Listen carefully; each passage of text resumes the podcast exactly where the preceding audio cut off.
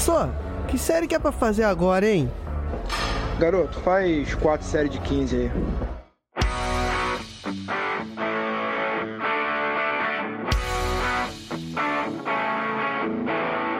Você está ouvindo o podcast 4 de 15. Bom dia, boa tarde, boa noite. Eu sou Yuri Motoyama e hoje eu trouxe aqui a professora Caroline Foganholo para a gente falar sobre residência multiprofissional. Caroline, seja muito bem-vinda, dá um alô aí pro nosso pessoal. Muito obrigada pelo convite, Yuri. Falei teu sobrenome certo, né? Falou, falou, falou. Agora, uma coisa que eu com certeza eu vou fazer é te chamar de Carol. É normal Com isso? certeza, todo mundo me chama de Carol. Ah, então tá. Porque eu tenho um, um vício gigantesco de já co- conhecer a pessoa no primeiro dia e já abreviar o nome dela. Tem gente que não gosta, né? Com certeza, eu tenho essa mania também, viu? Ah, então tô em casa. E hoje a gente vai falar sobre a residência multiprofissional e você que tá estranhando esse nome, né? Muitas pessoas, quando terminam a graduação, elas optam por fazer cursos de pós-graduação e a gente tem vários tipos. Você pode conseguir um título de mestre, título de doutor ou um título de especialista. Só que poucas pessoas cogitam a gente fazer uma pós-graduação do tipo de residência. E aí, quando a gente gravou no finalzinho do ano passado, se eu não me engano, um programa com a Mariane falando sobre SUS e ela começou a falar sobre residência, muitos ouvintes começaram a perguntar: Poxa, que legal, não sabia nem que tinha essa opção. E aí eu conheci a Caroline, né? E a gente começou a conversar bastante sobre isso. E ela tem, né, tá envolvida com esse tipo de pós-graduação. E aí eu trouxe ela para tirar essas dúvidas. Então, se você que não sabe o que é uma residência, para que, que serve, do que, que eles se alimentam lá dentro, é, quais as portas, né, que profissionalmente uma residência pode te abrir, a gente vai tirar todas essas dúvidas de você neste programa de hoje. Certo, Carol? Certíssimo. E antes de começar, vou deixar aqui os nossos recadinhos. Antes de começar, eu quero deixar aqui dois abraços. Quero deixar um abraço para o Wellington Test. Com certeza eu falei seu nome errado, Wellington. Depois você dá uma bronca em mim. E o Fábio Barreto, que são lá da academia Time for Fit, na academia aqui em Santos que eu treino até. E não tô recebendo nada, ó, Time for Fit. Se quiser patrocinar o 4 de 15 aí, estamos, estamos de portas abertas. Mas é uma academia muito legal. É, sabe quando tem um clima legal, né? Aquela academia que tem um monte de doido, sabe? O pessoal se respeita, sabe? Hum, Tem um clima legal. Parece a academia que eu trabalhava quando eu comecei a trabalhar. Trabalhei muito tempo numa academia e tinha um clima. Me senti dentro dessa vibe aí. Pessoal, os professores são muito legais. Pessoal que trabalha lá, pessoal que treina lá, gosto muito de lá. Então, um abraço aí pra vocês dois, seus lindos. E continuem aí ouvindo 4 de 15. Eu ia fazer um bloco de recados grande aqui, mas eu não decidi não fazer isso Pra não deixar o programa muito grande também, tá? Tem bastante coisa legal aí nessa pauta de hoje com a Carol. Então eu vou gravar um podcast extra que vai sair depois desse. Pode ser que saia amanhã, pode ser que saia nesses próximos dias, explicando que a gente passou por um problema gigantesco no site do 4 de 15. É, e eu sempre brinco que eu falo que eu penso em, em acabar com 4 de 15 todo dia. Só que todo dia que eu penso, alguma coisa acontece que me faz mudar de ideia, né? E dessa vez, nossa, mas foi muito perto. Conversando com o Gilmar, falei: caraca, Gilmar, não dá mais. Putz, muito trabalho, não dá, vamos parar, vamos fazer outra coisa da nossa vida. Enfim, todas as reflexões e tudo em detalhes eu vou colocar nesse próximo episódio, tá bom? E aí, se você quiser ouvir direitinho, é dá um pulo lá. É, não pule este próximo episódio depois deste 166 aqui, tá bom? Aí também vou agradecer as pessoas que ajudaram tudo mais, então fiquem, fiquem aguardando. Também quero fazer agora um, um- Eu nem sei o nome que eu dou pra isso. Recentemente eu participei do Radiofobia. Quem não conhece Radiofobia, produzido pelo Léo Lopes, é um dos podcasts. é, o Léo Lopes, na verdade, ele é a maior referência que a gente tem no Brasil em produção e edição de podcast. Quando eu falo a maior referência no Brasil, eu quero dizer que o 4 de 15 só existe por causa do Léo Lopes. Tudo que eu aprendi foi com ele e foi com o Thiago Miro, que também é outro cara que é das antigas no podcast, ensinando, tinha um blog lá que ensinava as pessoas a produzirem podcast, a colocar, montar feed. E o Léo tinha um podcast sobre produção de podcast, que eu tive a sorte de quando eu comecei 4 de 15, o Léo começou também com o podcast dele, que se chama Alotênica, hoje mudou o nome, chama Curso de Podcast. E aí uma, tava comentando em um conteúdo lá da Rede Geek que também é um outro podcast que eu participei, também falando sobre educação física nos dois programas. É, que eu sou apaixonado, eu também nunca esperaria que seria convidado para falar lá. Mas eu tava comentando num podcast da Rede Geek, e aí o Léo comentou e falou: Poxa, eu ouço o 4 de 15 também, vamos gravar uma pauta. Aí sabe quando você nem acredita nisso? Do mesmo jeito, quando eu recebi o convite da Rede Geek, eu falei: Cara, que, que esses caras que tem uns podcasts gigantes querem falar comigo sobre educação física, né? É que eu entendo, é um tema legal, né? Mas você fica sempre muito impressionado, porque são pessoas, são produtores que você já admira há muito tempo. E é muito, é muito estranho quando você chama para ser um convidado num programa de, de pessoas que você já admira, né? É mó esquisito você tá lá e todo mundo que você idolatra, né? As pessoas que são suas referências em podcast e de repente você tá gravando com eles. E foi bem assim com o Léo também. Eu vou deixar o link pro episódio aqui na postagem, mas quem já ouve o podcast da Radiofobia é, já deve ter visto lá, que saiu no feed, um podcast com, com o professor Yuri Motoyama, né? Então, quero deixar um abraço aí pro Léo. Quero deixar um abraço pra equipe dele, pessoal da Rede Geek, professor Mauri, o Tato Tarkan, a Laura. Então, um abraço para todos vocês aí, tá bom? E para terminar, vou pedir isso encarecidamente. Responda a nossa pesquisa, por favor, querido ouvinte. Você que tá ouvindo agora, você tá ouvindo aí sentadinho no ônibus, você tá ouvindo aí paradinho, é, limpando a casa, é, esperando uma série da outra na academia? Poxa, dá tempo de você pausar o podcast, abrir o nosso Instagram, ir lá no link da bio, clicar em pesquisa e responder. Ou você vai lá no, na postagem desse episódio mesmo, vai ter um link lá para você responder a pesquisa. Poxa, isso vai ajudar a gente muito para o futuro aí do 4 de 15, pra gente ver o que a gente pode fazer, né, né? A gente tá pensando em fazer algumas mudanças que eu vou comentar no próximo episódio também, tá? E por último, se você tem um troquinho do pão e você fala, pô, vou dar um real aí pra esses caras para ajudar eles a, nas despesas do, do programa aí, do projeto, então a gente também tem um programa de patronato, tá? E eu fiz uma mudança neste programa de patronato, que é a newsletter. A newsletter, a gente, vocês, todo mundo que assina o 4 de 15 recebeu a newsletter.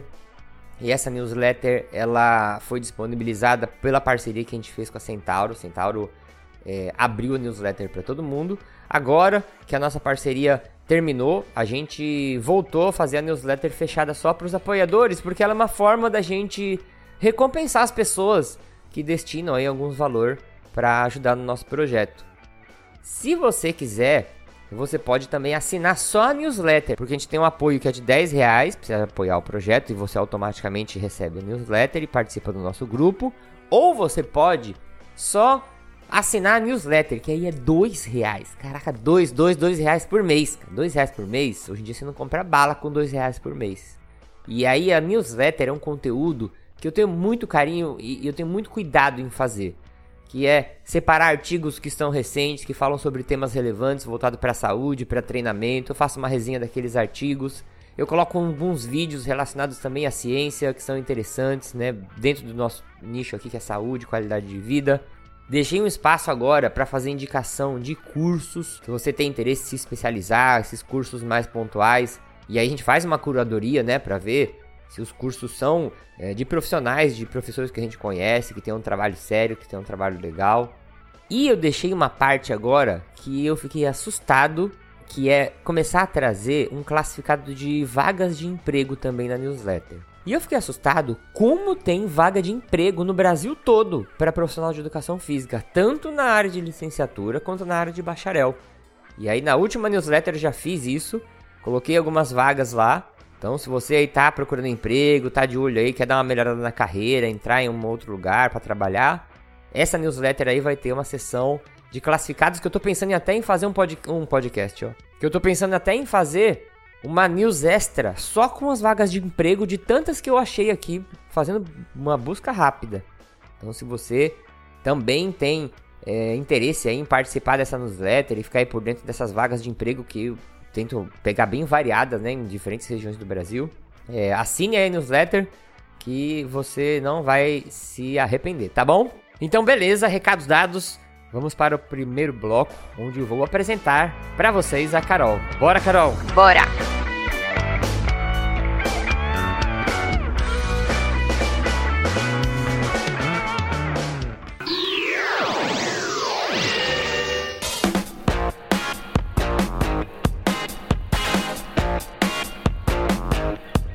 Bom, professora Caroline Foganholo.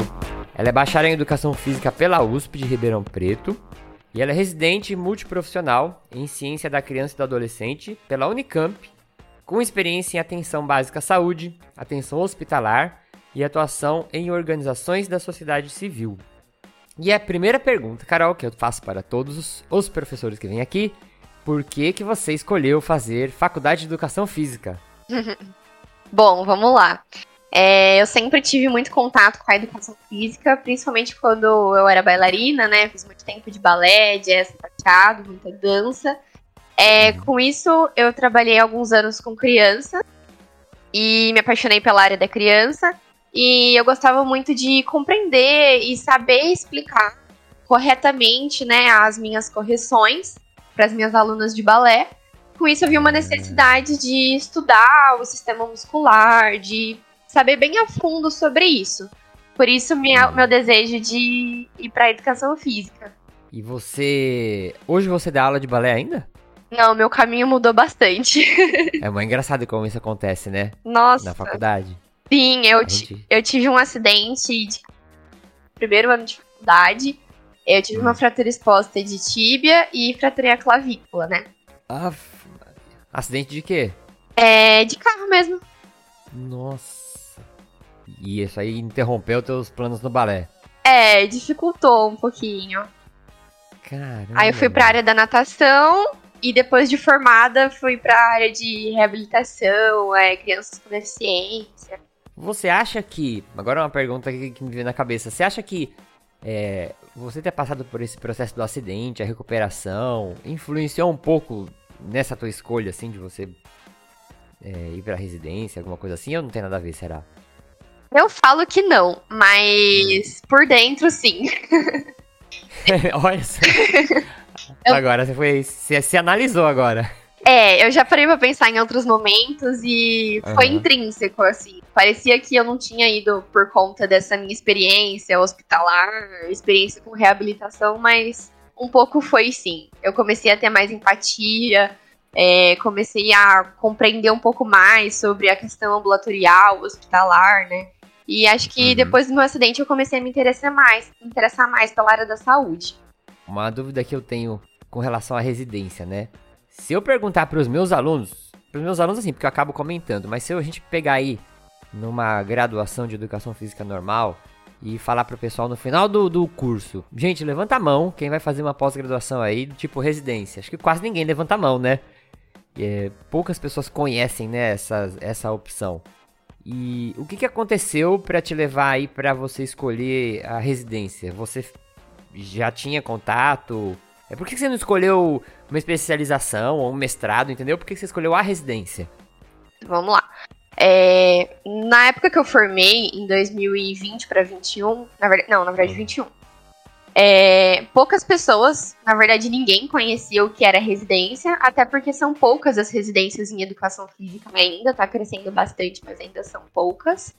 Uhum. É, ninguém conhecia, começaram a fortalecer esse processo de interesse pela saúde, né? Depois disso, a minha chegada na residência e a minha divulgação no Instagram começou a fortalecer isso e muitas pessoas passaram a ficar mais interessadas em saber o que é a residência multiprofissional, né? É, uhum. Eu ia prestar o mestrado na Unicamp, mas por uma questão de logística, de documentos e tal, eu não consegui. Não consegui prestar o processo seletivo.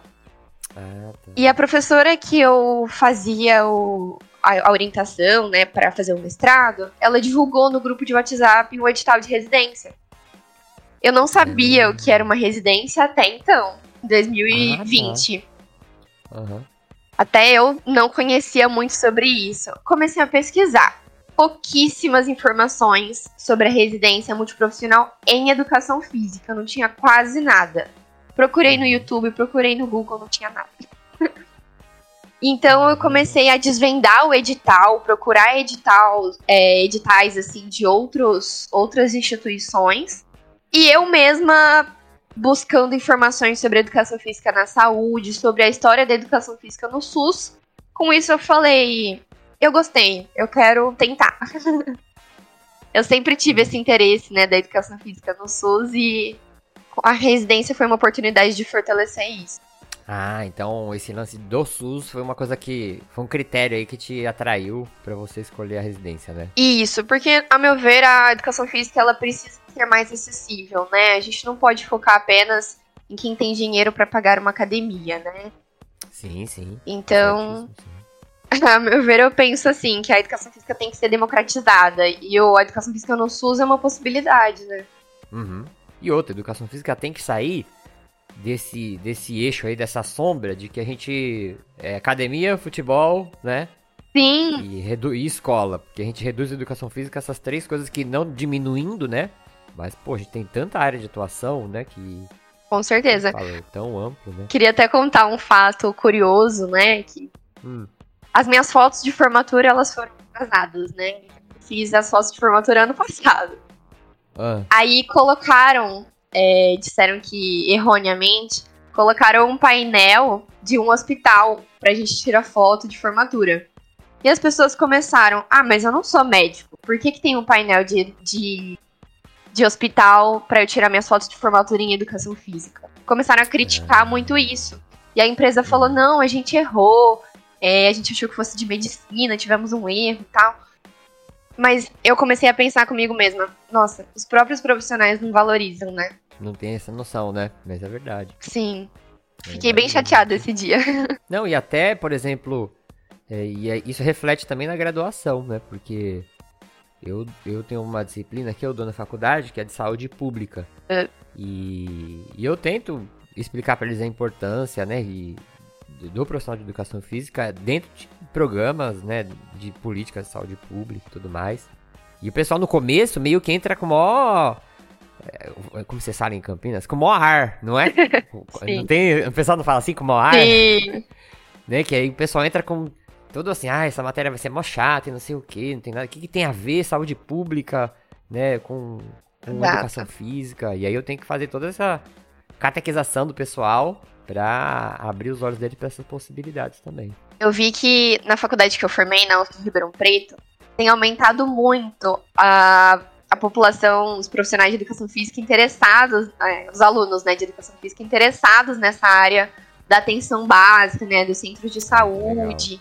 Nossa, eles têm fortalecido bastante essa questão. Professora Átila tem fortalecido bastante essa questão, junto com a professora Legal Camila. né? E eu acho que isso vai mudar, né? Acho que aos poucos isso tá mudando, né? Eu percebo isso, tem mais gente interessada, né? Sendo bastante essa área. Fico feliz disso. Carol, antes da gente ir pra sua indicação, então, eu queria que você já aproveitasse aqui pra deixar suas redes sociais, seus contatos, se tiver algum projeto, alguma coisa que você queira divulgar aí, algum trabalho que você esteja envolvida, como o pessoal faz pra entrar em contato com você, deixa aí teus, teus contatos principais, tudo que você precisa. Belezinha. Pessoal, convido vocês a seguir meu Instagram profissional, que é meu projeto atual. É arroba carol.prof.ed.física. Ed Tá. física. Então, quem for entrar em contato contigo aí, pelo Instagram é o melhor jeito, né? Isso. Beleza, então. Bom, próximas perguntas aqui que eu queria te fazer. Uma era pegar uma indicação sua. Bom, hoje eu tenho, tenho um livro pra indicar pra vocês, que é um livro que rege e eu acho que ele colabora muito pra minha formação, que é o Cardiologia do Exercício de Negrão e Barreto. Uhum. Esse livro ele tinha, né, no edital da residência da Unicamp e também uma professora daqui da residência que me indicou bastante ele. Eu ouvi, eu via ele no Kindle, lia ele no Kindle e aí depois eu comprei ele físico. É um livro que conta bastante sobre todas as condições crônicas de saúde, como o exercício físico é capaz de intervir, quais nossas diretrizes, o que, que a gente tem Uhum. que. Ele guia bastante as nossas ações. Por isso que eu acho que é um livro assim que tem que todos os profissionais de educação física ter. Boa, e né, o Negrão ele é um, uma referência, né, dentro da, Sim, ele, tema. Ele foi orientador de uma professora da Unicamp lá no Incor e ele traz muito conhecimento sobre essa parte, principalmente da área de cardiologia, mas em relação a outras condições crônicas de saúde também. Acho que é um livro Bom. que vale muito a pena para para atuação de quem gosta dessa área de saúde, de quem gosta de atuar em hospitais, ambulatórios. É, esse- esse livro já foi indicado Tem vários profissionais que já gravaram com a gente. Esse livro é tão bom porque vários profissionais já indicaram ele também. Olha, que legal. E é, muito legal, muito legal, vale muito a pena mesmo. Então, ó, você que tá ouvindo aí, principalmente você que tá aí na graduação, esse é o que vale a pena comprar pra ter, né, Carol? Vale, vale. Nossa, muito. Bom, e agora, deixa eu ver aqui, que eu tenho uma pergunta surpresa. Sempre eu deixo uma pergunta surpresa no final pros nossos convidados. Tá. Que é aquela pergunta que você responde pra você não pensar antes na produção da pauta. É. Pra, ficar um, pra ficar um negócio bem é, espontâneo. e aí é uma curiosidade pra gente saber um pouco mais da Carol. Me fala, o que, que você mais gostava de brincar quando você era criança? Nossa, que pergunta difícil. Carolzinha, Carolzinha, japonesinha. Ai, Ó, quem não, enquanto ela pensa, depois vocês entrem na postagem do Instagram, que na, na postagem do Instagram, não sei nem se os nossos ouvintes sabem, mas eu coloco uma postagem lá que eu coloco a foto das pessoas que estão gravando, porque vezes tem gente que tem curiosidade de ver, né? O rosto da pessoa que tá falando. Se você não achar a Carol japonesa na primeira olhada, você tá errado. Porque ela é mais japonesa do que eu, tava fal- falando pra ela antes da gravação. ai, ai. Me fala aí, a japonesinha Carol, o que ela gostava de brincar? Olha, por incrível que pareça, nada a ver comigo atualmente, mas eu gostava de brincar de restaurante. Restaurante? Sim, eu montava os pratos junto com a minha prima, essa brincadeira era junto com a minha prima. Você usava comida, comida mesmo ou era de comida de brincadeira? É, a gente pegava arroz cru, feijão cru da minha avó e colocava nos pratinhos. Sério? Tinha as panelinhas, assim, eu gostava de ser a, a garçonete. Ai. Sério? Mas sabe que eu acho brincadeira de comida de criança, eu acho é, é, muito sofrida, porque eu vou te explicar por quê. Minha, minha filha, ela ganhou um. Sabe aqueles kits de massinha que você faz? Sei. Você, você monta com massinha qualquer coisa. Aham. Tem um kit que é de, de hambúrguer. Aí, você faz o pão lá com a massinha que é da cor do pão, você faz a carne com a massinha que é da cor da carne, você faz o alface, a cebola, aí você vai montando um hambúrguer. Mas, meu, aquele negócio dá vontade de comer hambúrguer, dá vontade de você dar uma dentada naquela massinha. Tem Sim. umas que faz bolo, tem que faz sorvete. E, meu, eu fico pensando, eu, quando tô brincando com aquilo, eu fico com uma vontade de comer aquela massinha no formato de sorvete, de cupcake. Falei, imagina Entendo. criança, coitada. Eu, quando era pequena, a gente mordia as coisas assim pra ver como que era a consistência, porque dava vontade de comer. Tinha muito brinquedo, assim, né, de alimento. Tinha, vixe, eu, eu comia. Agora você é muito mais nova que eu, mas antigamente, não sei nem se existe ainda. Tinha uns batonzinhos que eram. Ele, ele vinha dentro de um moranguinho. Sei. Parecia, parecia um moranguinho de plástico, você abria. Existe isso ainda? Será? Existe. Na minha época existia. Então, então você mais ou menos de- pegou essa época aí. Eu abria aquilo lá com o dedo e comia tudo da minha irmã. Porque era muito gostoso o gosto. E o cheiro Sim. também, né? O cheirinho de morango. pá, pá, comer. Essas coisas pra criança não, não, pode ser não pode ser apetitoso. Tem que ser um, umas embalagens escura, com cor de nada a ver, sabe? Senão a Exatamente. criança da come mesmo. muito bom. Eu sempre falo que todas as conversas, se você ficar esticando muito tempo, ela vai terminar em comida. Eu sempre. Agora a gente conseguiu já terminar. Já começamos gente bem. Fala de, é, fala de brincadeira de criança e, e terminando em comida já. Hum. Vamos lá pro próximo bloco, que agora a gente vai falar da residência mesmo. Vambora, Carol. Bora.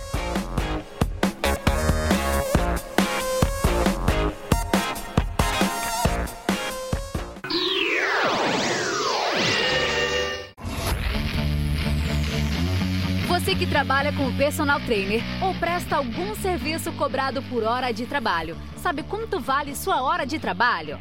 Você não se sente seguro na hora de passar o valor do seu serviço? Então chega de sofrer com esses problemas. Temos um produto oferecido na plataforma Hotmart que combina algumas fórmulas de precificação de serviços com tabelas de controle financeiro em uma planilha que vai te ajudar a saber exatamente quanto cobrar por sua hora de trabalho. Além de ter acesso à planilha, você vai fazer um mini curso onde vai aprender a organizar suas finanças pessoais e dar um up na sua vida profissional e financeira. Tudo isso por R$19,90. Link para o curso está na postagem ou acesse a plataforma Hotmart.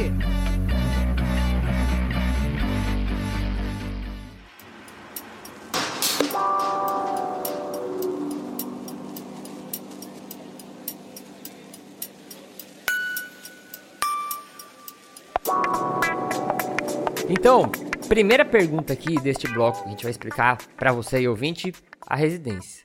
Carol, me fala aí, como, o que, que é um programa de residência multiprofissional? É, você que está explicando para um ouvinte que não tem nem ideia do que, que é isso. Vamos começar então. Você já ouviu algum médico falar assim: ah, eu vou fazer a graduação, depois eu tenho que fazer a, a residência? Uhum. A, a residência deles é a residência médica. A nossa é a multiprofissional. Mas é bem similar, assim, toda a parte de, de regras, de regulamentação, né? Porque as residências, elas são iniciativas do Ministério da Saúde e da Educação, né? E a residência médica também, além da multi, também são do Ministério da Saúde e da Educação. É, posteriormente eu vou falar um pouquinho sobre a bolsa, sobre carga horária e tal. E tudo isso é similar. Então, Uhum. acredito que a residência médica seja mais, mais conhecida, né? Uhum. As residências multiprofissionais, por que, que elas são multiprofissionais, né? Porque são várias profissões. Então, nós temos fonoaudiologia, no caso do que eu atuo, né? Fonoaudiologia, enfermagem, alguns têm psicologia e alguns têm também terapia ocupacional, né? São várias profissões que vão interagir entre si durante essa pós-graduação. Então, é considerada uma especialização, né, a residência. Lato senso é diferente do mestrado, né, que é estrito senso. E ela é caracterizada por ensino em serviço. A gente aprende na prática, na marra. Pô. Não é tanto teórica, né? Tanto é que 20% da carga horária total é teórica e o restante, 80% da carga horária é prática, certo? E ela tem esse nome multiprofissional porque são pessoas de várias profissões diferentes que podem vir fazer. É, vamos dizer assim, ela é aberta para todas as profissões dentro do escopo, né? Por exemplo, a área da saúde. É, ou ela tem esse nome multiprofissional porque você vai trabalhar junto com todas as profissões lá dentro. Não, não vai trabalhar só com profissional de educação física, ou só com médico. Isso. É, dependendo do edital, por exemplo, no meu edital só tem, se eu não me engano, fonoaudiologia, psicologia e enfermagem. Mas tem outros editais que tem mais. Então pode se candidatar a esses profissionais. E dentro da residência, eles vão atuar juntos. Principalmente no primeiro ano. No segundo ano, não tanto. No caso da, da residência da Unicamp. Tá. Certo? E, e você falando, né, eu queria só reforçar isso pro nosso ouvinte que tá cogitando aí no final da graduação ou fazer uma pós-graduação. É, a gente sempre brinca, né, cara, e fala assim que as pessoas aprendem muito melhor as coisas na prática, né? Sim. E quando a gente vai estudar ou fazer escolher uma pós-graduação, a gente acaba pegando cursos puramente teóricos. E olha como é rico. A gente tá falando de uma pós-graduação onde você vai ter uma carga prática muito grande. Significa você aprender muitas coisas colocando a mão na massa. Você vai estar dentro de grupos com profissionais diferentes. E isso, meu, é riquíssimo, importantíssimo no processo de formação. Você saber conversar com os profissionais, né? Você mostrar a educação física, né? Se mostrar como profissional de educação física também para os outros profissionais, que tem muita gente que às vezes até estranha ter um, um profissional de educação física em um grupo multiprofissional. Sim. E olha como isso é importante, principalmente no processo de formação, né? É, por isso que eu, eu torço muito para que a gente tenha mais possibilidades, né? Ou até mais vagas, ou que criem-se mais programas desse tipo de residência e que os profissionais de educação física ocupem esses espaços aí, né? Exatamente. E na residência, é, nós somos totalmente responsáveis e autônomos, né? Somos profissionais. Temos bastante liberdade, é diferente, muito diferente da graduação, né? A, a carga horária ela é de 60 horas semanais. A duração é de dois anos, né? E tem o recebimento de bolsa pelo Ministério da Saúde, no meu caso. Algumas bolsas são pelo Ministério da Educação. O- a carga horária ela é dividida de segunda a sábado, né? Uhum. É apenas uma folga por semana, é período integral e o regime é de dedicação exclusiva, certo? Nós temos um dia de aula teórica, né, pela, na semana e um período para elaboração do trabalho de conclusão de residência. Ah, tá, também tem isso. Também tem. O TCC, né, famosa. É, esse Só que aí é o... é o TCR. Sim. A residência multi, né, a bolsa dela não é, não é diferente. Eu acho que não é diferente da médica. Eu precisaria até confirmar essa informação. Mas o valor é de 406,09 centavos bruto. Mas tem 4.106. 4.106, mas tem desconto de INSS também. Tá. Aí algumas instituições, elas podem oferecer auxílios para repor esse desconto de INSS, mas não são todas, Hum, tá? A Unicamp oferece um, um auxílio. É, bom, então na residência eu tive um retorno diferente. Então, assim, eu, eu tinha o caso, eu assistia o caso de algum paciente, de algum aluno, e aí eu pegava meus cadernos da graduação para estudar aquele caso, estudar aquele tema, ou então eu pegava artigos. uhum. Então é diferente. Na graduação a gente lê o tema e aí vai pensar numa aplicação prática. Na residência é o contrário. Você vê o tema e aí você vai pensar na teórica. Ah, legal, legal. Isso é bem interessante pro aprendizado. É, isso me lembra bastante aquelas métodos de ensino, né, que eles chamam de PBL, né, onde que eles apresentam um problema e aí você vai usar o arcabouço teórico para resolver. né? Basicamente é isso, né, se for parar pra pensar. Sim. A residência a gente não tem tanto tempo pra estudar, assim, ah, vou chegar em casa e vou estudar. Não, porque é muito cansativo. E é uma carga de, de trabalho, é uma carga horária de um, de um trabalho mesmo, né? Sim, é bastante. E me fala aí como que é teu dia a dia. Tipo, tu acorda, por curiosidade, lá, e você chega, o que você faz normalmente durante o seu dia a dia, assim? Eu acordo, é, a nossa carga horária ela é dividida em hospitais, né? E uma instituição, é, no meu caso, né, do programa que eu tô atuando esse ano, chama Casa da Criança Paralítica. É uma OSC, uma organização da sociedade civil, sem fins lucrativos, né? Lá eles acolhem crianças e adolescentes com paralisia cerebral e algumas outras deficiências também. É, então, meu dia a dia, minha semana se divide nesses dois locais, certo? Uhum. Então, de segunda-feira é, eu trabalho mais na parte ambulatorial, de terça-feira nessa instituição, quarta-feira ambulatorial e quinta-feira nessa institui- instituição também. Hum. Na instituição que eu fico, a gente tem nosso horário de atendimento, é, nós temos as nossas crianças que a gente atende, né? Então, começou o, começou o dia, já começaram os atendimentos, e até o final do dia tem atendimento. é puxado, assim, é um seguido do outro, fora o horário de Ah. almoço, né? Mas é um atrás do outro. Nós atendemos crianças, adolescentes, e nessa instituição a gente também atende adultos. Ah, tá. Eu não sei se eu deixei claro, mas a, a residência que eu faço é na área da saúde da criança e adolescente. Só pra Uhum. reforçar que você tinha apresentado Tá. Elas vão até essa a instituição e você propõe práticas para elas fazerem lá, né, na hora. Isso. E, e você tem algum trabalho de orientação pra fora também? Ou, ou elas só recebem orientação lá? Não, a gente, a gente faz uma primeira reunião com os pais pra conversar, contar a proposta. Aí a gente começa a atender. E durante a nossa rotina, tem momentos que a gente vai, conversa com os pais, dá algumas orientações. No final, a cada semestre, nós temos as devolutivas. Com essas crianças, a gente trabalha bastante com o esporte adaptado, né? A bote, nós trabalhamos com o basquete adaptado, com o vôlei adaptado. Uhum. Então, é, é um pouco diferente de como eu atuo nos ambulatórios. Os ambulatórios do Hospital das Clínicas aqui da Unicamp, nós Hum. acompanhamos os casos. Em alguns ambulatórios, nós entramos junto com o pediatra para acompanhar a consulta, fazer orientação de atividade física. Em outros, a gente não entra na consulta, mas acompanha a discussão de caso do, com os médicos, com a professora do ambulatório e damos a nossa orientação ao paciente relacionada à atividade física. Ai, que legal. Só para Uhum. deixar claro aqui, eu tô atuando no ambulatório de adolescentes, né? Mais uma questão de saúde mental, ambulatório de cardiologia pediátrica e atuei também no ambulatório de obesidade pediátrica. Aí na cardio a gente também tem realizado testes de caminhada de seis minutos. Ah, vocês avaliam também, então. Isso, a gente faz avaliação sim. Podemos realizar os testes, então, sentar e levantar, time de up and go, é, teste de flexibilidade, né, o banco de Wells, teste de abdominal um minuto, teste de flexão. Agora, uma curiosidade. Por exemplo, você chegou lá, aí tem um paciente que, sei lá, pega indo de cardiologia, né? É uma criança lá, um adolescente. Aí você pode entrar com o pediatra ou não, né? Pra fazer o atendimento lá dentro do, da- do leito, né? E depois você vai sentar com a equipe pra propor a atividade. Isso.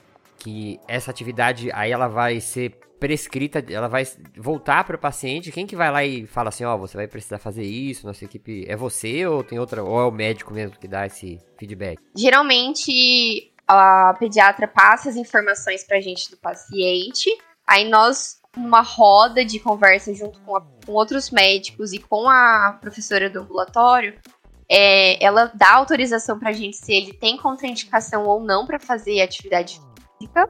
Aí depois disso a gente vai ver as condições do paciente, conversar com o paciente, ver se ele está participando de algum projeto social ou se consegue participar de exercício físico é, que esteja acontecendo no bairro, né?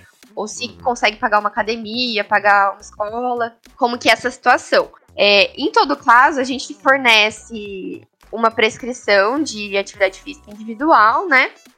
Naqueles casos que não são, tão, não são crianças muito pequenas, né? São crianças que conseguem entender. E nós temos um grupo no WhatsApp de, de orientação de atividade física e prescrição de atividade física semanal. Então a gente pega um contato, adiciona no grupo do WhatsApp e semanalmente nós mandamos os exercícios. Mas esses são a partir de 12 anos. São exercícios ah. mais gerais, né? Tá bom. Então, a prescrição ela pode ser feita de forma individual ou ela pode ser feita de forma coletiva nesse grupo do WhatsApp, certo? Entendi. E agora sim, por exemplo, como que é a aceitabilidade de um profissional de educação física dentro do ambulatório? Tipo, ah, sentou na reunião, eu sou médico, eu sou pediatra lá, eu sou cardiologista, não sei o quê. Eu sou profissional de educação física, vamos discutir. É, como que você percebe isso, assim? O profissional de educação física é bem aceito? Ou as pessoas às vezes estranham o que ele tá fazendo lá? Como que você percebeu ou você percebe isso? Olha, é, eu fui da turma, da primeira turma de residência em educação física. Foi no meu ano que começou a residência em educação física. Então, ah. assim, a gente, junto com os professores, né, que estão envolvidos, que trilhou todo o caminho, organizou, é, mais os professores que organizaram para onde a gente para onde a gente vai, para onde a gente foi. E tá. nós que estávamos lá na luta diária. Então, uhum. foi muito difícil no início. É mesmo? Muito difícil. Inicialmente, no primeiro ano de residência, eu estive é, numa unidade básica de saúde, né, no UBS.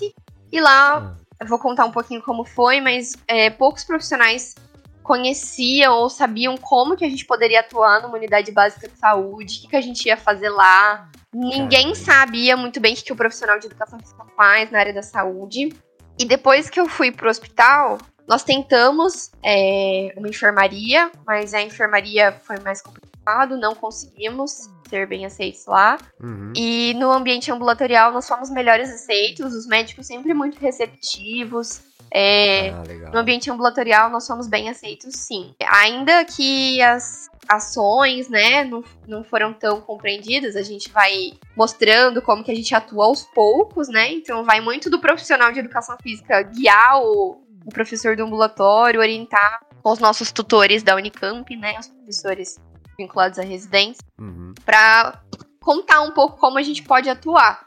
Mas, de forma geral, o pessoal não sabe o que a gente faz na área da saúde. Caramba, quando você fala isso, arrepia até a minha coluna, né? Porque olha que, olha que loucura. Outros profissionais da saúde não sabem o que um profissional de educação física pode fazer dentro de uma equipe de saúde. É muita loucura isso, né? Pra parar pra pensar, né? Sim. Caramba. E é muito generalizado, né? No começo, ah, educação física, você vai ser pedagoga. Você vai ajudar a gente a brincar com as crianças jogar que, ah, é. quebra-cabeça. Mas não, não é assim que funciona. Vira um recreacionista, né? Recreacionista, mas não é assim que funciona. Nós vamos sim, prescrever sim. exercício, nós vamos orientar atividade física, tempo de atividade física, intensidade de exercício. Ah, prescrição. Né? Prescrição né? completa para cada paciente. Isso é muito rico. Uhum. É muito rico, uhum. né? E continuando com a pauta aqui. Carol, nosso ouvinte aí faz de conta que ele se interessou o que, que ele precisa para entrar no programa de residência? Que eu já ouvi é, alunos meus falando, ah, mas eu não tenho, é, eu nunca fiz especialização. Eles acham que tem uma sequência, você tem que fazer especialização, depois não sei o que, depois a residência, é, já pode entrar direto, depois só precisa estar tá graduado, né? Isso, isso. E a graduação, tanto faz em licenciatura ou bacharelado, porque tem essa diferença na educação física também, né? Eu acho que talvez o bacharel seria obrigatório. Não tenho, é, eu acho que tem, Não tenho é certeza disso, mas. Mas porque. Não, acho que sim, porque licenciatura você só pode atuar em escola mesmo, né? É. e, e vou até deixar aqui agora um também um parênteses. Isso acontece muito em cursos de onde a graduação ela tá separada, apesar que agora parece que ela não vai não vai mais ficar separada desse jeito de novo, vai mudar. Uhum. Mas eu vejo muita gente que termina o curso de licenciatura, aí pega um diploma, né, de, de, de licenciatura, é, mas o objetivo é o bacharel, né? Uhum. E aí ela vai continuar no curso até conseguir o diploma de bacharel, mas ela já começa a atender como personal, já começa a, a se inscrever em um monte de curso e não sei o que. E, gente, vocês não podem fazer isso, hein, com diploma de licenciatura. Se pegar uma fiscalização do conselho, uma denúncia aí, vocês podem até perder o diploma de vocês, né? Isso é exercício legal da profissão, só fazendo um alerta aqui. Isso é, é, infelizmente, tá bem complicado essa questão, né? Muitos profissionais não formados estão dando Tem. aula como personal, né? É, e eu entendo que o pessoal fala, ah, eu tenho que ganhar dinheiro tudo mais. Tem um monte de que, sub-questões aí, né? Sim, nem sim. vou entrar muito nisso. Mas assim, tecnicamente, né, isso é incorreto, né? Um médico não pode, no meio da graduação, abrir uma clínica e começar a atender, né? É só a gente fazer esse paralelo aí.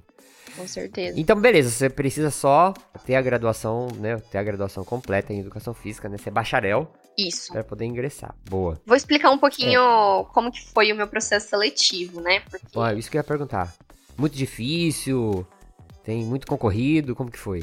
A residência ela é como se fosse um concurso, né? Então, assim, você tem que passar por uma prova, uma prova teórica e depois uma prova prática. Uhum. Então, assim, pra mim foi um processo difícil, sim. Eu tive que estudar bastante e a prova foi super difícil. Foi uma prova objetiva, né? E dissertativa também, de 42 questões.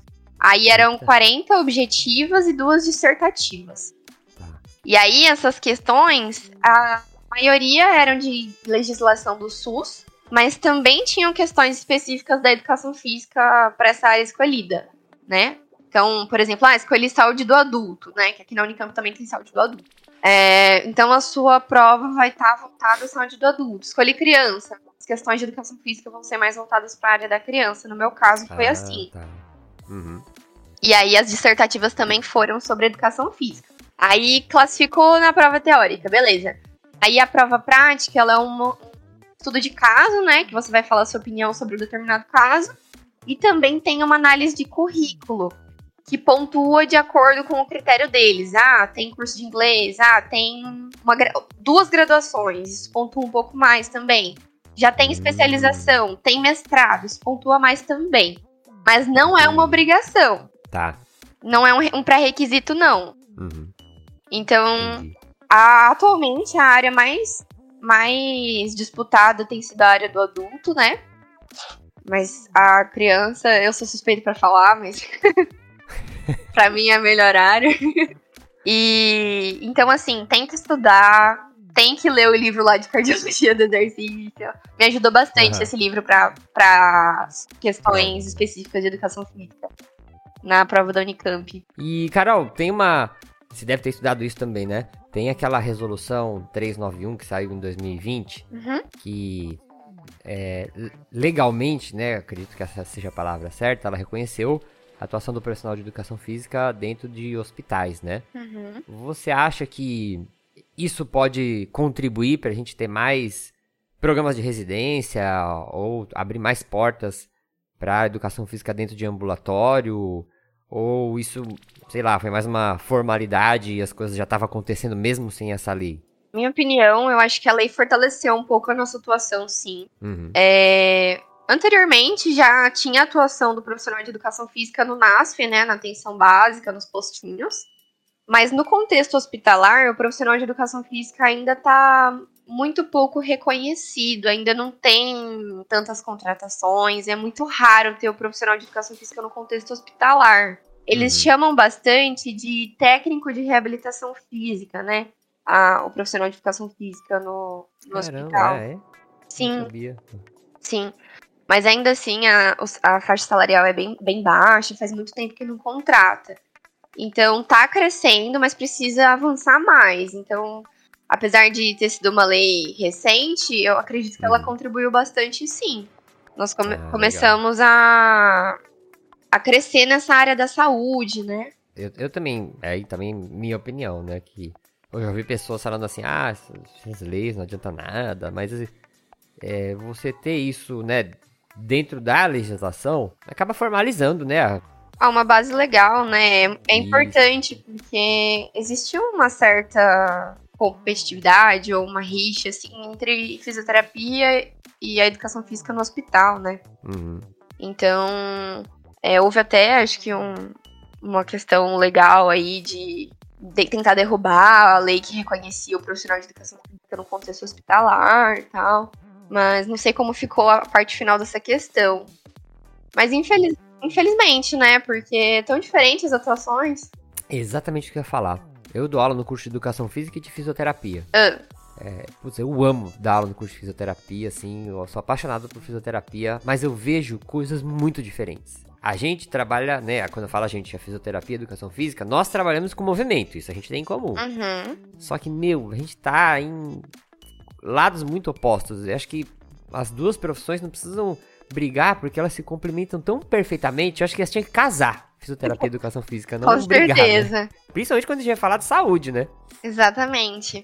Ah, É. nessa instituição que eu, que eu tô atuando, na Casa da Criança Paralítica, né, vinculada à residência, é muito, é muito legal, porque as físicas são super par- parceiras nossas, Ah, é, a gente troca muitas ideias pros casos, e eu acho que é assim que tinha que ser mais no hospital também, sabe? É que, Sim, sim. infelizmente, nos ambulatórios não tem, não tem, né, onde eu trabalho atualmente não tem fisioterapeuta, então eu não consigo trocar tantas figurinhas quanto nessa Entendi. instituição. E me responde uma coisa, agora também tua percepção. Tá. É, a gente traz muitos convidados pra falar, né? A gente fala de treinamento, a gente fala bastante de. Às vezes até alguns temas, eu tento evitar muito, mas alguns temas resultados para a parte de educação física, é, de estética e tudo mais. Qual que é a tua percepção de trabalhar com saúde? Como que você. Ali, né, você tá tentando melhorar a saúde da pessoa. E você tem hoje. Você deve ter uma visão sobre saúde bem diferente que você tinha quando tava na graduação, né? Sim, Como que é pra você hoje trabalhar com saúde? Como que você explicaria isso pro nosso ouvinte? certo. Só contextualizando, né, é, a residência ela completou- complementou bastante a minha formação profissional, mesmo depois de formada, principalmente porque eu peguei a pandemia na minha graduação, né, e infelizmente meus estágios foram remotos, os meus últimos estágios. E os outros estágios que eu tinha tido oportunidade foram mais relacionadas com a parte de fitness, né, em academias, musculação e tal. E é muito diferente quando você vai para um público que já tem uma vulnerabilidade social, que não tem acesso a uma academia, né? Uhum. Totalmente diferente. Então, assim, virou totalmente a minha chavinha quando eu entrei na residência. E aí eu comecei a pensar a minha atuação como profissional de educação física de uma forma muito diferente. Porque eu comecei a pensar na educação física na saúde como transformação. Então, não tô focada em quantos quilos a pessoa vai perder, ou se ela emagreceu, se ela engordou. É, eu tô focada em como tá a qualidade de vida dela fazendo aquele exercício. Melhorou alguma coisa? Como que tá isso, essa questão? Ela gosta da atividade física? Como eu posso transformar a vida dela, que muitas vezes é relacionada a tantas, tantos problemas sociais, tantas questões familiares complexas, né? Principalmente Uhum. na realidade, eu trabalhei num, posto, num, num bairro aqui de Campinas de alta vulnerabilidade social, né? Uhum. E lá eu via questões absurdas, assim, muito tristes. E depois disso que eu comecei a pensar a minha real atuação, né? Que trabalhar com saúde é você pensar em melhorar a qualidade de vida. Tá. Então, mudei totalmente a minha visão sobre isso. Mas trabalhar com saúde, é, alguns momentos nós não vamos ter o resultado tão rápido, é um processo, né? Às vezes Uhum. a criança ou o adolescente tem o tempo dele, você tá esperando uma coisa, mas o tempo dele é diferente. Então, tem que ter bastante paciência, tem que compreender o indivíduo em seu contexto social, né? É aquela tríade, né? Social, biológico e psicológico. Uhum.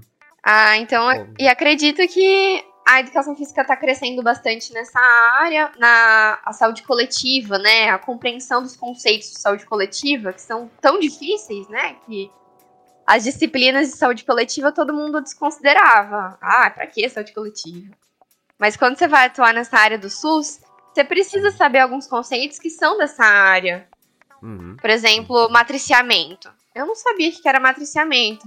Matriciamento é, na parte, principalmente na atenção básica, como se fosse uma discussão de caso visando é, um objetivo, né? Dar um alinhamento, por exemplo, para aquele paciente. Uhum. Então, assim, é muito necessário e, e trabalhar com saúde é um desafio diário. É muito legal ouvir isso que você tá falando, porque eu sempre vejo os profissionais da academia, que aí eu falo muito de academia, porque é o ambiente onde eu mais atuei, né? Minha maior É. parte da minha experiência foi em academia. E aí o pessoal fala assim, ah, é, eu tô na academia por causa da minha saúde. E se você for numa academia, se pergunta pra qualquer professor, né? O cara fala assim, ah, eu trabalho com saúde, sim. Ah, eu falo, tá bom. É, quais as avaliações que você faz? Aí o cara, ah, eu faço medida de massa muscular, eu meço a circunferência do abdômen, a circunferência do bumbum, né? Aí você vai ver, não são medidas de saúde, né? E, Sim. e quando você fala qualidade de vida, pô, eu acho muito legal essa visão que você trouxe, porque às vezes tem muita pessoa que fala assim, ah, eu tô na academia, eu trabalho com saúde, mas é, as coisas que você faz, os objetivos que você vai trabalhando junto com o seu aluno, às vezes até piora a qualidade de vida da pessoa, né? Assim, é uma frustração, né?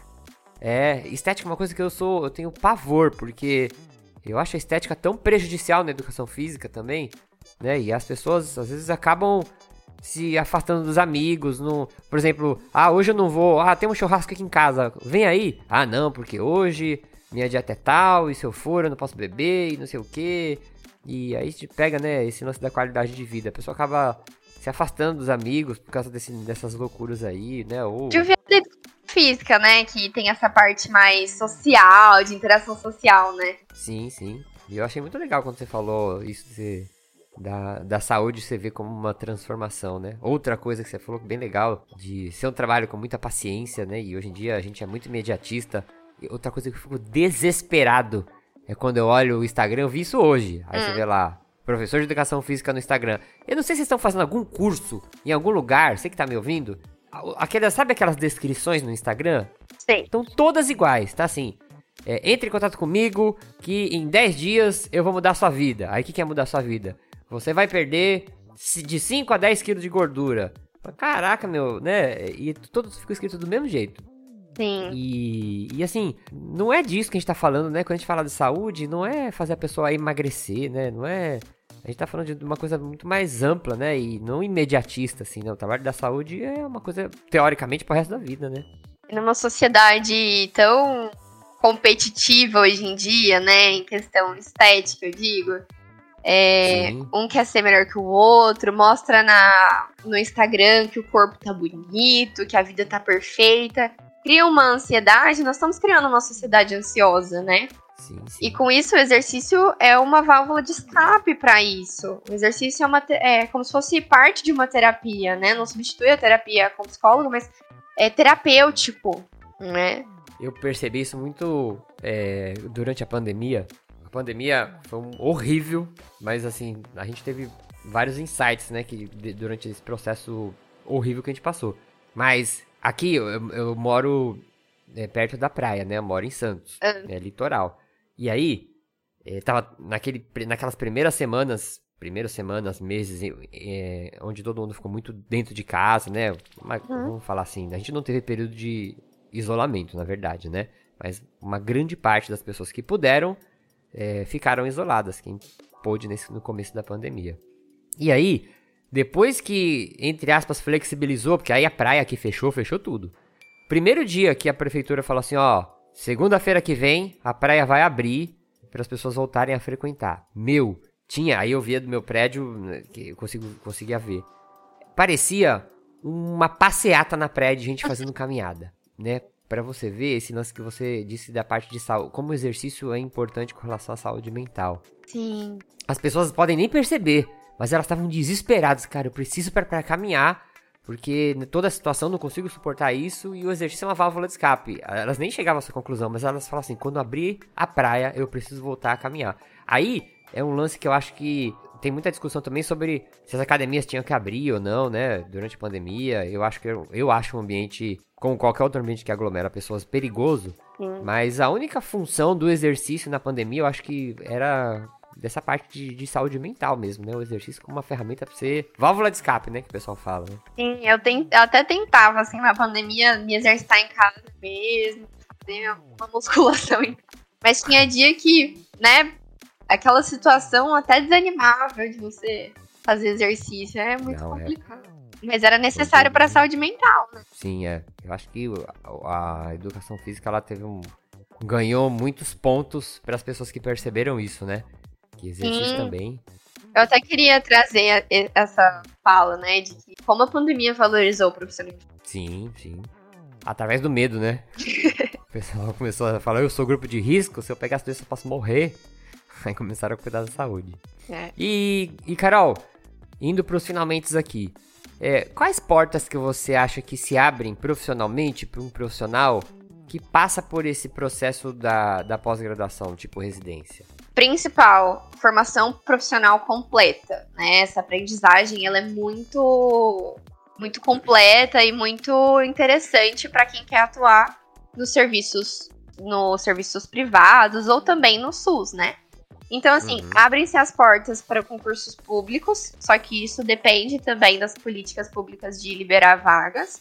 Os serviços conveniados do SUS, que muitas vezes são a. São, por exemplo, organizações da sociedade civil, as famosas OSCs, ou então é, serviços sem fins lucrativos, também instituições que trabalham com pessoas com deficiência, trabalham com essa parte de reabilitação, ou a parte de saúde mental, é, os CAPs, principalmente. A residência ela é muito importante para quem quer trabalhar no CAPS. É, em São Paulo tem, a- tem aberto muitas vagas, né, para quem quer trabalhar, profissional de educação física para trabalhar em CAPS, CAPS adulto, CAPS criança. Uhum. Então, assim, é, é para quem quer, quer atuar na saúde pública ou na saúde, na parte de convênios é mais complicado, porque não tem tanta presença do profissional de educação física ainda nessa parte privada de convênios, né, de hospitais Tá. privados. Mas na parte pública, Tá. certo? Você tava falando, eu tava lembrando, tem um amigo meu que se formou comigo, né? Amigo, conhecido meu, se formou na minha classe na faculdade. E ele, de tanto insistir dentro de do, do uma empresa de plano de saúde aqui, onde eu moro, é, ele conseguiu montar dentro da, de uma das filiais desse, da empresa de plano de saúde um espaço para ele fazer exercício para ajudar no controle de diabético, né? No controle da glicemia. Que demais. É, e assim, ao mesmo tempo, né, como a Carol falou, é, é difícil, mas ao mesmo tempo que é difícil, não tem ninguém praticamente tentando ocupar esses espaços, né? Hum, E sim. às vezes eu vejo as pessoas se matando pra entregar currículo numa academia, e sendo que a gente tem tantos outros espaços que podem ser preenchidos, e às vezes só tá precisando de um professor lá e falar assim, ó, eu tenho uma ideia aqui, né? Pode ouvir minha ideia, né? E, e eu acho que a gente tem que sempre, sempre pensar nisso, aonde que tem espaços menos concorridos pra gente poder trabalhar, né? Porque senão a gente fica também só ba- batendo no mesmo prego, né? Ocupação de espaços públicos, né? Praças, parques, é. E também com Uhum. autorização e tal, tudo certinho. É, É. necessário. É, então, olha quantas portas aí que a residência pode te abrir, quantas possibilidades pra você trabalhar. E aí imagina, Carol, se você chega aí num plano de saúde falando que você tem um- uma proposta aí pra fazer um trabalho preventivo pra X doença. E você chega e pega no teu currículo aí que você tem um programa de residência, por exemplo, você, né, tem uma pós-graduação completa, cara, isso já te dá um- uma relevância muito maior, né? Já te dá um know-how gigantesco, né? Sim. E a, a carga horária final, né, da residência são, se eu não me engano, 5.760 horas. Nossa, disso só 20% teórico, o resto é do prático, né? Sim. Gigantesco. Você pega uma pós-graduação aí, é, acho que pelo, pro MEC dá é 360 horas, não é? Isso. Então, 360 pra mil, meu Deus do céu. Muito bom mesmo, muito legal. É, a gente vê bastante, ah, especialista na criança, especialista em exercício físico infantil, mas aí fez uma pós de 360. Aí você vai ver, ah, saúde da criança e do adolescente, residência, é, carga horária super alta. É um preparo diferente, né? A gente sofre no dia a dia. Não é fácil.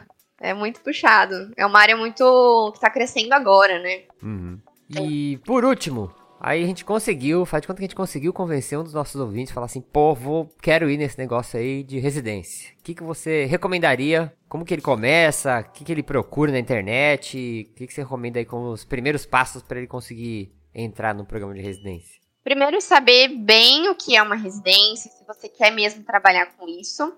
É, Uhum. Procurar os editais de anos anteriores de residência multiprofissional, que tem educação física, né? Geralmente tem o edital lá e até algumas instituições deixam a prova num período Ah. curto, né? Não deixa o ano inteiro, mas tem que ficar esperto aí quando chega o período dos editais, que geralmente é novembro, dezembro, outubro até. Ah, no finalzinho do ano tem um período também. Tem, tem. Inclusive, a residência da Unicamp já tá aberta, o edital de residência da Unicamp multiprofissional tá aberto. Da UFTM, lá de Uberaba, também tá aberto. Aqui em Campinas, além da Unicamp, nós temos também a residência da prefeitura daqui, que também tá aberto edital. Quem precisar, a gente pode disponibilizar. Então, ó, tudo isso que, que a Carol tá falando, você vai encontrar aí dentro das redes sociais dela. E depois eu vou pegar com ela também, vou compartilhar nesse post esses editais que estão abertos, mas vai lá no perfil dela e, e segue ela pra você também ficar já por dentro dessa, desses editais aí, desses processos que vão abrindo. Tem mais alguma coisa aí que você recomendaria? Já começar a estudar, né? Já Ó, uma parte. Uma parte muito importante é buscar essa, essa literatura sobre legislação, princípios e diretrizes do SUS. Porque praticamente todas as provas de residência acabam caindo sobre legislação do SUS. Tá, tá. E aí a parte de educação física, aquele livro que eu recomendei é bem indicado. Também ler artigos de exercício, recomendações para condições crônicas de saúde, Uhum. pessoas com deficiência, síndrome de Down, síndrome genética. Tá, boa, boa, boa. E aí nos editais acaba, você acaba tendo toda a orientação, né? Do que precisa, né? Se você pegar um edital antigo, né? Isso, o edital ele descreve todos os artigos, pelo menos da Unicamp tinha, todos os artigos que ia cair na prova, todos os livros que seriam parte da literatura do edita do- da prova. E se você procurar na internet, assim, residência em educação física, você acha ou existe alguma forma de procurar isso? Se o pessoal quiser frequentemente fazer essa pesquisa. Ah, Pode colocar edital, residência em educação física, residência Tá. multiprofissional, Boa. Ah, multiprofissional também. Tá bom. Beleza, beleza. beleza? Muito bom. Então nós vamos ficando por aqui. Queria agradecer aqui a Carol por todas essas informações. Agora tenho certeza que nosso ouvinte já tá muito mais por dentro, já tá muito mais ligeiro com relação à residência. Carol, você quer deixar um último recado aqui? Um- Deixo aqui o espaço para você. Bom, queria agradecer a oportunidade de desse convite, foi uma honra. Eu sempre acompanhei, né, o podcast, contei pro Yuri. E, pessoal, não desistam da educação física na área da saúde. Precisamos de vocês para continuar essa caminhada. Boa, gostei. Muito bom, gostei. E a ficha técnica do programa, a apresentação foi feita por mim, Yuri Motoyama, e pela Caroline Fogagnolo. A produção e edição foi feita por mim, Yuri Motoyama. A música de abertura foi produzida pelo compositor Anderson Botega e as vozes da introdução são dos nossos queridos Diogo Bob e Marlo Sanuto. Esse podcast tem o apoio da nossa ouvinte, Ariadne Comazeto. E se você acha que esse conteúdo é importante, também venha se tornar um apoiador lá no apoia-se barra 4 de 15. E o 4 de 15 ele faz parte do Portal Deviante, que é um dos maiores portais brasileiros de divulgação científica em formato de podcast. Então se você curte ciência, dá um pulinho lá, que você vai achar muita coisa legal para ouvir. Fiquem bem, até o próximo episódio. Arrumem suas coluninhas aí nas cadeiras e bora! Valeu, Carol! Beijão, tchau, tchau, gente! Valeu!